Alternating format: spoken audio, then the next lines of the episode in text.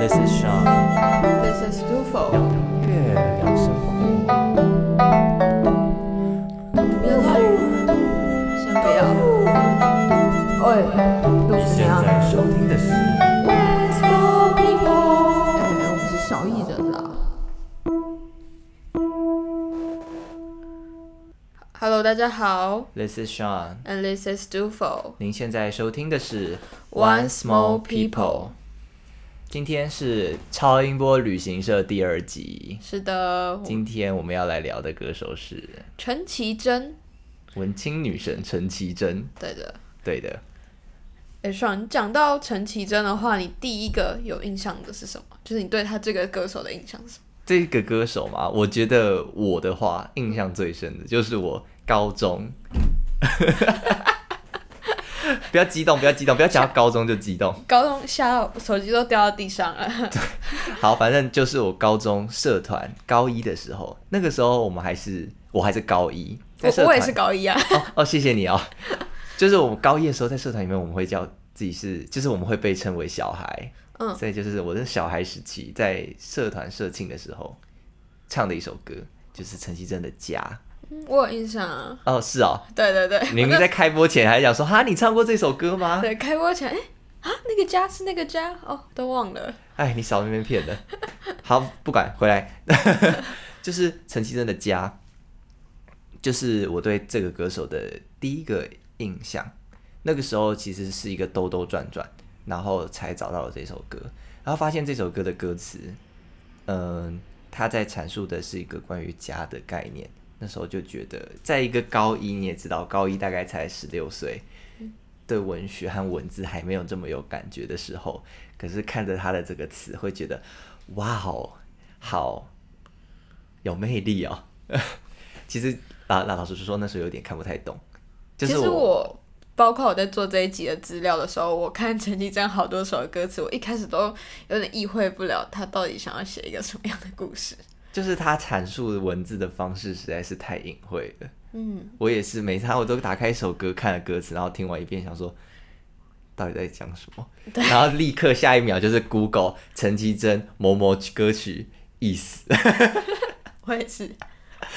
好，但是我们这一集还是会尽量的去跟大家分享我们听到一些关于陈绮贞的歌，还有一些故事跟我们的理解了。对，跟我们的理解。嗯呀那你呢？你对陈绮贞的印象？其实我对陈绮贞的印象就是也是因为社团，但不是、不是高一那一年了，嗯就是是我们当干部的那一年。哦，那哎、好像是我们已经不当干部的时候，高三的时候，哪一首啊？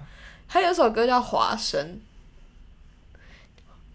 就是那时候我高中的那个直属学妹还是哎、还是学姐，好，反正就是她推荐我这首歌，然后那首歌就是其实是在讲福尔摩斯跟他的那个花生之间的故事。哦，有这件事情哦，有我不记得哎。那时候对你有跟我们分享过吗我？有跟你们分享过了，哦，真的、哦印，象中，那大概是我忘记了。嗯显然就是你忘记了。好好好，谢谢你哦。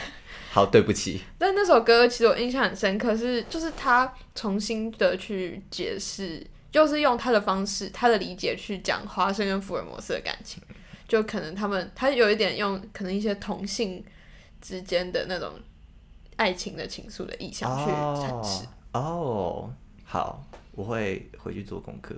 就他唱腔蛮我真可爱的完全没有对这首歌曲有任何印象，真是抱歉。好啦，那我们接下来呢，我们会把陈绮贞的时期大概分成三个阶段来做介绍。第一个是算她十七岁进入大学之前，包括她的成长背景啊、家庭的故事，然后我们会用一首歌来带。再来第二个阶段是她进入大学开始跟音乐接上关系的那段时间，一直到她离开滚石唱片，这是我们要介绍的第二个时期。第三个时期就是他离开滚石唱片之后，来到天意音乐，音乐 工作室的那段时期。对就也算是跟现在的我们认识的陈绮贞比较相近的时期。对，那首先呢，我们第一个阶段关于他十七岁以前的，我们要用这里有一篇报道，来自《天下》杂志，哎，亲子天下。亲子天下。不不假装完美的仙女陈绮贞，儿时父母离异，我曾经很不谅解，但现在我愿意相信父母都尽力了。那我们截录中间一小段，标题是“家是一种流动的概念，一种心理状态”。我认为家是一个流动的概念，是一种心理状态。陈绮贞坦言对家庭概念模糊，因为过去我的家很破碎，加上我青春期常在外婆家和学校宿舍游荡，或在朋友家流浪，长大后又经常出国工作，到处飞。我必须告诉自己，自己才是自己的家，才能够坚强。他从小就是个奇怪的小孩，自认到现在还是很奇怪。小时候天还没亮，他会一个人默默坐在唱机前，专注的听音乐。我妈常说这孩子实在好怪。他童年唯一寄托就是看书，第一本沉迷的书是《鲁滨逊漂流记》，常幻想自己浪漫的独自生活在荒岛。陈绮贞的爸爸是业余鼓手，妈妈擅长钢琴。三岁时，妈妈就让我学钢琴。他与弟弟从小学钢琴、书法、作文、英文、心算、跆拳道。七岁考上名校台北市敦化国小音乐班，还是少数家中有钢琴的孩子。我每天练很长时间的钢琴，乐器陪伴我消磨时光。孤单的时光里，只有音乐陪伴他。小学三年级时，有一天，妈妈突然收拾东西要搬家，因为爸妈离婚了。他与妈妈、弟弟相依为命，母子三人住在顶楼四楼。原本是无忧无虑家庭主妇的妈妈，一肩扛起家计，白天当会计，晚上教钢琴。妈妈是务实的人，她总是说，只要每个月赚的钱够付房租，生活平顺，不要有多出来的负担就足够了。他曾好奇妈妈为什么要活得这么累。妈妈说：“宁可现在辛苦，也不要以后后悔。”嗯所以他的其实他童年是相对在一个比较破碎的环境下成长。我在听《家》这首歌的时候，其实就也跟着他一起去思考，到底家是什么。后来我觉得，我后来看了一个报道，他是这么说的，就是陈绮贞自己对家的阐述。总归而言，家对他来讲，其实就是一种归属感。其实不不一定要是什么特定的人组成在一起，可能自己就他自己一个人，其实也是一个家。我自己之前唱这首歌的时候，印象最深的歌词就是那句“自己才是自己的家”。他在那首曲子的歌词里面不断的叩问，说什么才是家？对，可以念一小段。他在叩问说：“怎么我又哭了呢？哪里才是我的家？”然后一直到最后，他才讲说自己才是自己的家，所以这首曲子也同时反映了你刚才讲他在专题里面受访时候提到的这些话。对啊，这首曲子可以视为说是他对于家这个概念的，无论是他原生家庭父母离异，生长在外婆照顾之下，又甚至是他长大之后。他准准备要进到一个自己筹组的家庭里面，一直他对家这个概念的反思。其实，在刚刚我们揭露的报道里面啊，除了就是关于他家庭在童年时有有一点破碎这个现实以外，另外一个让我看到的重点，其实是他小时候是念音乐班的，敦化国小音乐班。嗯，那代表他小时候童年受的音乐教育是古典的音乐教育。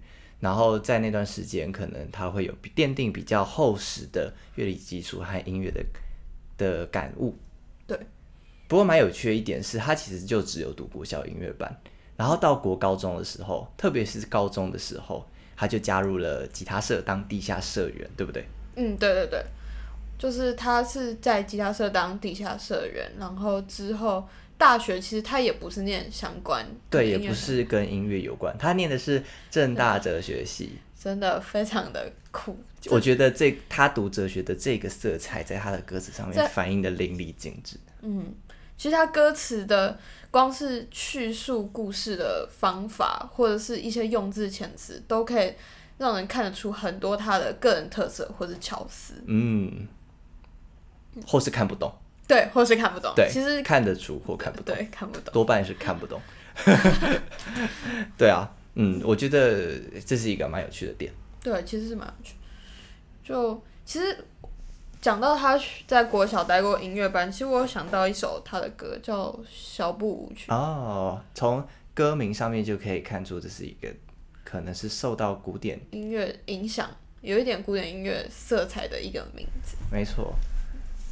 那谈到说他国高中还有到大学开始踏入正式，有点像正式接触到现在他这个歌手职业这条路上的，那就不得不提说他上大学之后参加了比赛这件事情。其实他非常厉害，我不知道各位听众有没有听过一个比赛叫正大金选奖，其实是一个组乐团的人或者是创作个很多。有这个梦想的小歌手会去参加的一个比赛。这个比赛其实还培育出还蛮多现在市面上听到很厉害很厉害的音乐人。对，像是陈珊妮，其实也是金选奖出来的。还有一个乐团，就是唱《给我一瓶酒，给我一支烟》的那个老王乐队，其实他们也是早期也有参加过这个比赛。还有像以正大为名的苏打绿，他们就是正大时期他们。读正大的时候筹组的乐团，他们也是像主唱吴青峰，就是在金选奖，哎，是吧？嗯，好像是。他也从师大天韵唱到正大金选，对。所以这个奖其实是，其实是一个摇篮吧，就是蛮厉害的。然后陈陈绮贞曾经有得过金选奖的第一名。嗯。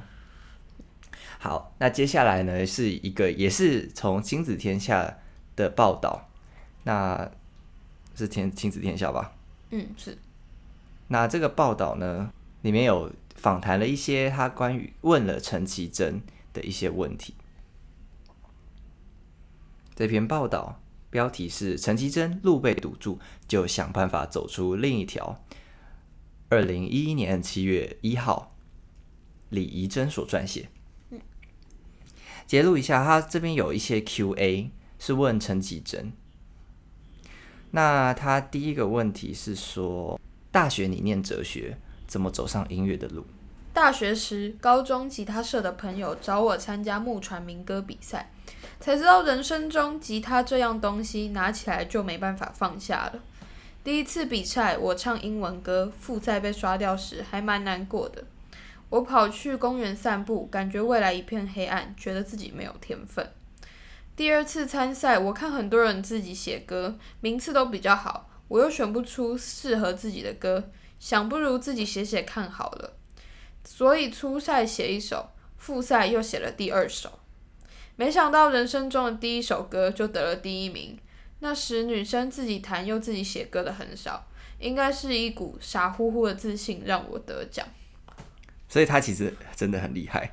你看他第一次写歌，为了一个比赛，然后就拿第一名了，可见他的才华实在是藏不住啊，藏不住。藏不住。好，他第二个问题是说，得奖后你很确定以后要走音乐的路吗？曾遇到什么挫折？人生中的自我否定也跟着第一名后面而来。大家都以为我写过很多歌，但其实那两首歌我是用仅仅会的五六个和弦硬凑出来的。后来赞助比赛的魔岩唱片来找我，很高兴的叫我 demo 其他的歌给他们听。我很不好意思的说，我只写了两首。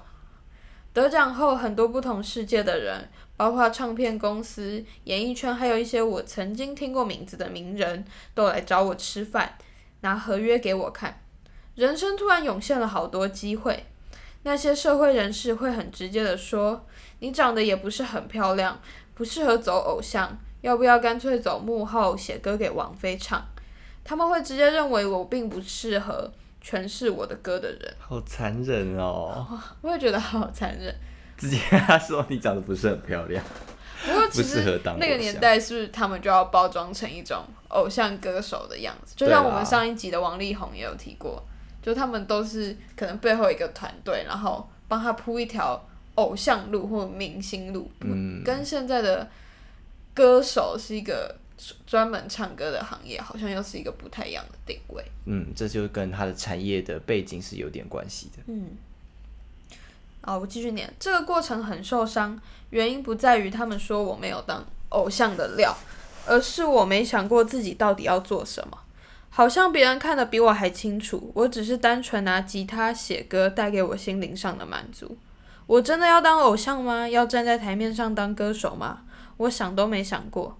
所以当他们给我这样的讯息时，我变得很没有自信。嗯，这句话其实还蛮 touch 的，就说感觉他当时的心境就是他才刚进到一个这样子的地方，他还懵懵懂懂。其实对他来讲是一个尝试，可是别人就会可能因为他这个小小的成功，想要帮他铺一条路。嗯，然后就已经告诉他说：“哦，你现在这样子就是这样，嗯你就适合走哪一条路，走哪一条路。”我觉得去想设想那个心境，其实还会还蛮弱小且无助的。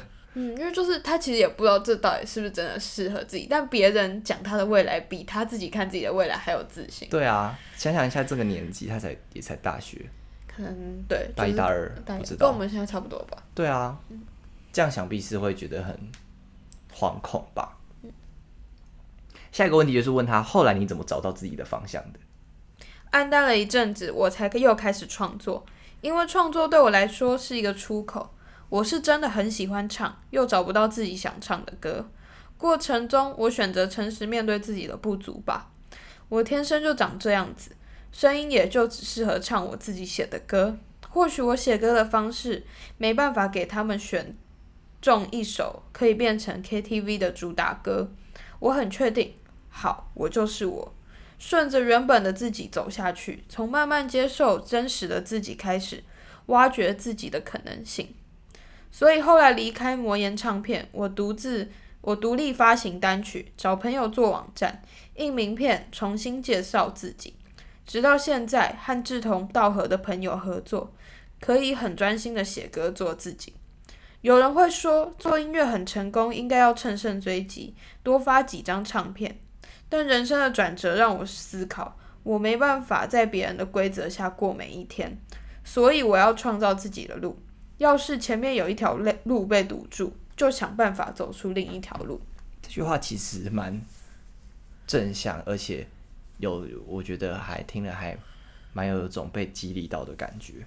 嗯，就说其实我们很多时候真的不要太拘泥于他人对你所画下的设限，你要去先了解自己，接受自己，知道真实的自己是如何，然后相信着这样子的自己是可以发光发热，又不要说不不要说发光发热好了，就说这样子的自己其实是很好的。其实我觉得他蛮厉害的，就是他在心里其实对成功没有一个既定的样子，就是别人的成功是别人的样子，但他没有被别人的成功受限住，就是被框架住，他一定要往那个方向走。他要的就只是活出一个最真实的自己，嗯，他很清楚自己要的是什么。没有错。敬佩，难怪说这么多人会喜欢陈绮贞的这个独立的特质。他的独立和他的思考和他对于音乐啊、对于人生、对于各种方面的想法，我觉得就是造就他这个人本身上特质上一个很有魅力的东西。对而且从他的音乐或者是访谈，其实我都可以看得出来，嗯嗯，他给我一种很从容的自信。嗯其实在这边我想要提一首歌，叫做《After Seventeen》。嗯，其实就觉得就是可以跟他十七岁之后的人生作为一个小小的连接吧。嗯，你有听过吗？有有有。他歌词里面其实这首曲子相对于他后期写的那些歌，我觉得算是相对比较容易理解的一首曲子。嗯，他其实要讲的就是在讲十七嘛，After Seventeen，就是跟孩子、跟青春这件事情做一个嗯厘清和道别嘛。他第一句歌词就说：“一步一步走过昨天我的孩子气，我的孩子气给我勇气。”那每天每天，电视里贩卖新的玩具，我的玩具是我的秘密。自从那一天起，我自己做决定。自从那一天起，我不轻易接受谁的邀请。自从那一天起，听我说的道理。When I am after seventeen，这段歌词就反映了他刚才在那一段访谈里面所做的 Q&A。他在一个刚开始不知道自己是谁，不清楚自己能够做什么，一直到最后说他已经确定说他自己要的不是去盲从，不是去跟随别人帮他画下的路，而是他要做一个他自己。就像这段歌词里面写的，他不接受谁的邀请，他要从那天开始听我说的道理，他要说出他想说的东西，这就是陈绮贞的魄力。所以咯，如果大家对这首歌有兴趣的话，其实都可以去听听看。然后我们也会放在 IG 上面一小段。嗯，OK。那他离开这个大学之后，接下来他就被魔石哎，不是魔岩魔岩唱片，魔岩唱片其实就是滚石唱片当时的一个子公司，他就被这家唱片公司签下来，进入他成为歌手，成为一个签约艺人的生活。对，其实他这个时期出了蛮多的音乐作品，其实他在魔岩。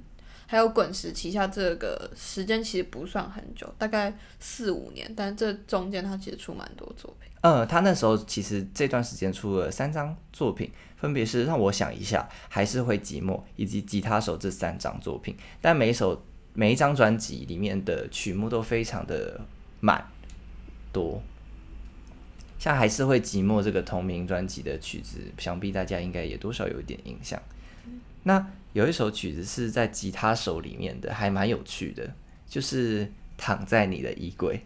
哦，其实我一开始听到这首歌，我觉得，哎，就是它歌词写的很像是可能是一个情商或是什么的状态。嗯，我就觉得哦，这首歌很很有趣。结果我昨天呢去查资料的时候，才发现，哇，原来那个。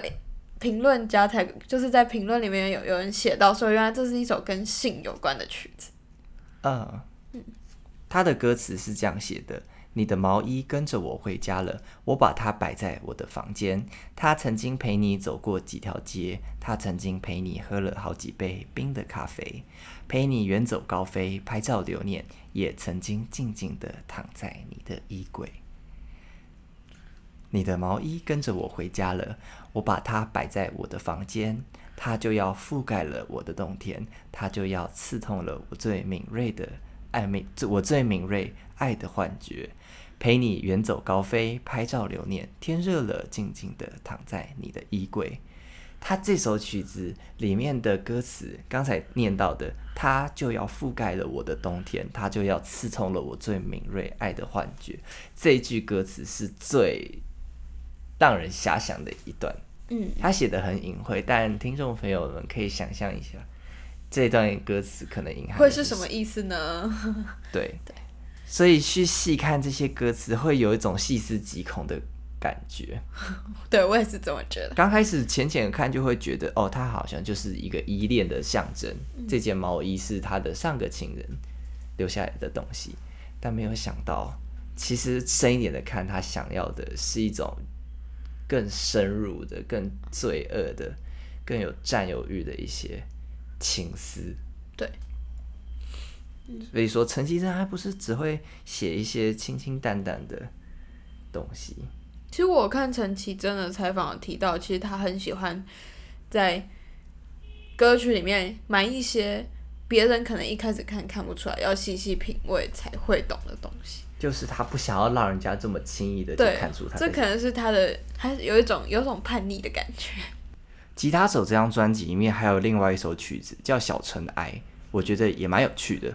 就说这首曲子，它的创作背景其实是陈绮贞，她有一段时间写不太出歌曲，他已经有点灵感枯竭了的那段时间，然后他其实那个时候有点苦恼，不过他一个念头一转。他就决定啊，写不出那就写不出，那他就去旅行吧。他所以他就去东京啊，去日本玩啊，去干嘛干嘛。然后在那段时间，就是呃有意无意的就在写一些东西。嗯，然后《小尘埃》这首曲子就有点像是他那个时候他的与自己的一些对话。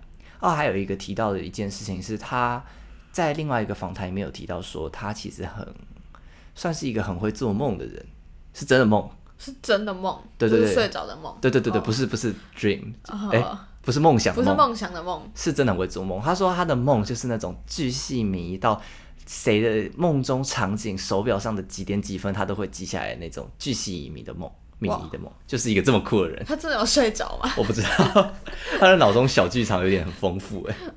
然后所以说这个《小尘埃这个歌词里面，他有一些对话的东西，其实就有点像是他的梦。所以他那时候在访谈的时候，他就笑说：“哦，我觉得我好像有两个我，因为他在梦中好像是另外一个他，可以记得这么清楚的东西。”那这段歌词，他就是他说他在五点十分醒来，他在清晨时候离开，透明的玻璃窗沾满小尘埃。我在这里比黑暗更深的夜里，张开眼睛，陌生人寄来一封信。其实这个陌生人，我的解读，嗯，应该就是那个所谓他的另一个自己，梦里的那个。对对对对对，他把他做梦的自己分分裂出来，独立出来。某种意义上说，陌生人其实也是对的，因为真就是原本的自己在梦里的状态，他是睡着的，然后另外一个自己在梦里是醒来的。嗯，我在清晨时候醒来，带着他的暗示离开，那个他就是梦里的他，就是梦里的自己。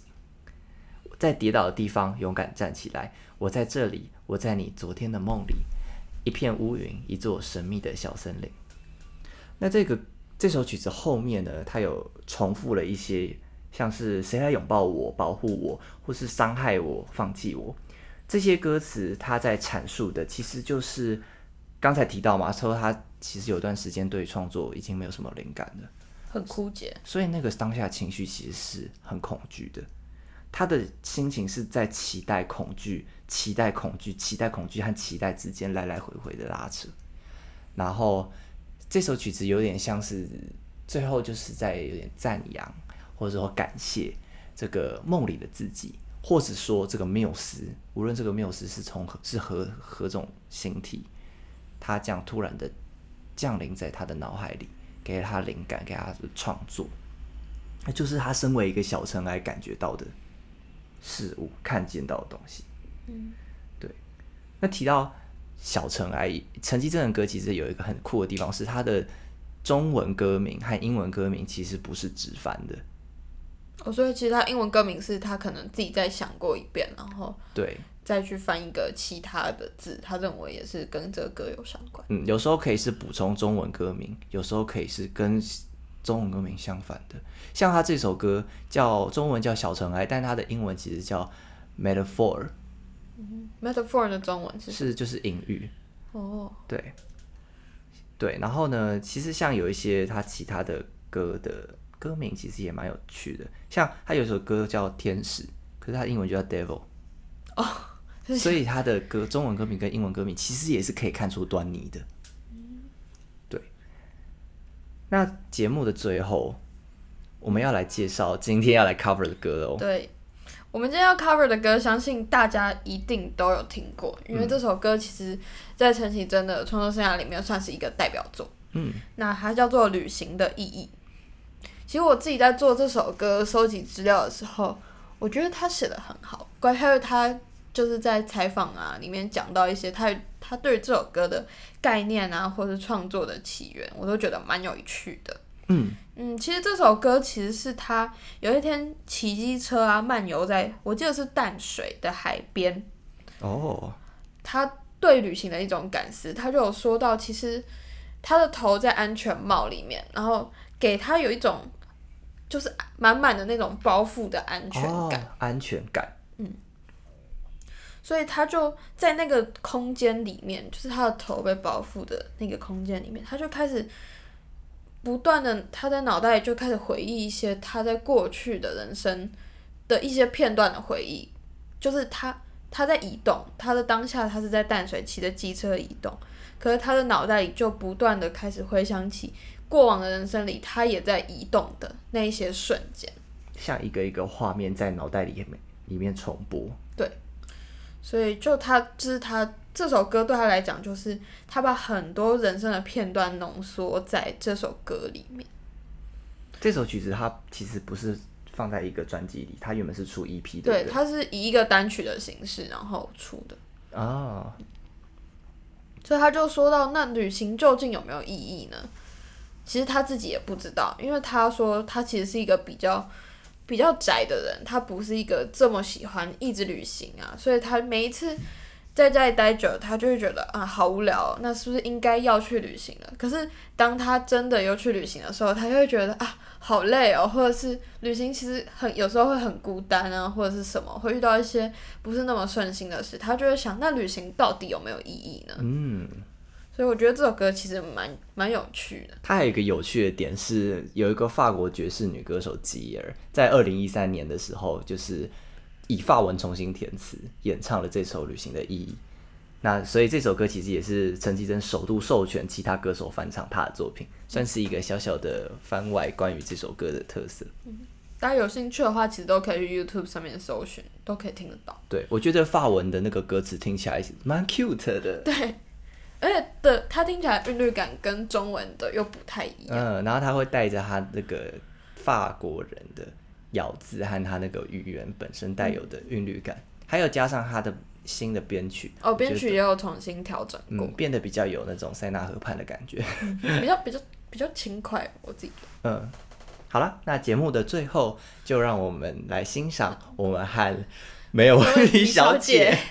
今天我们来宾是没有问题小姐，对，嗯，那那我们就最后来跟让大家来欣赏她的歌声及我们做的 cover 吧。嗯。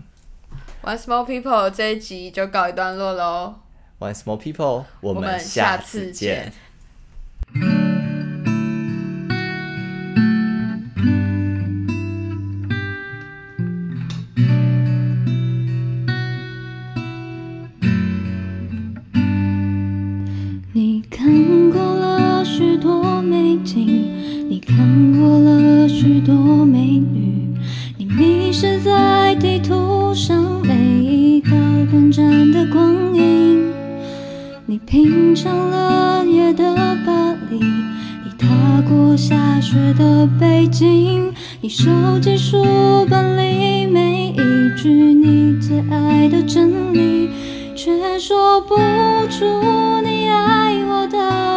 影，却说不出你欣赏我哪一种表情，却说不出在什么场合我曾让你动心，说不出离开的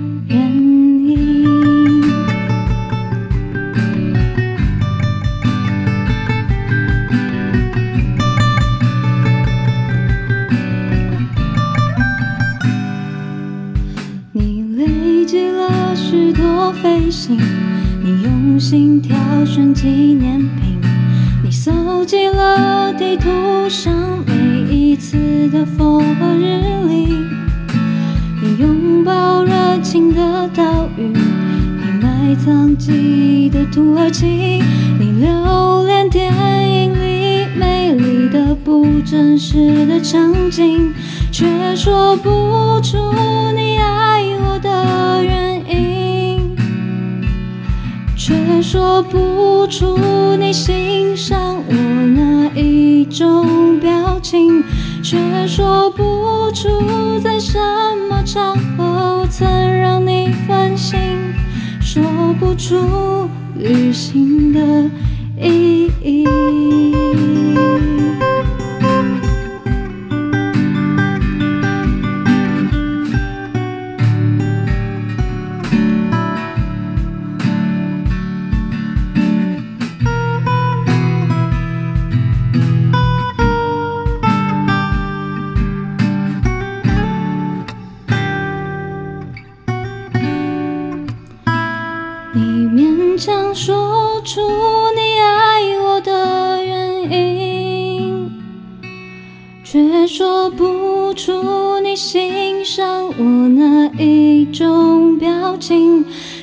说不出在什么场合我曾让你分心，说不出离开的原因。勉强说出你为我寄出的每一封信，都是你离开的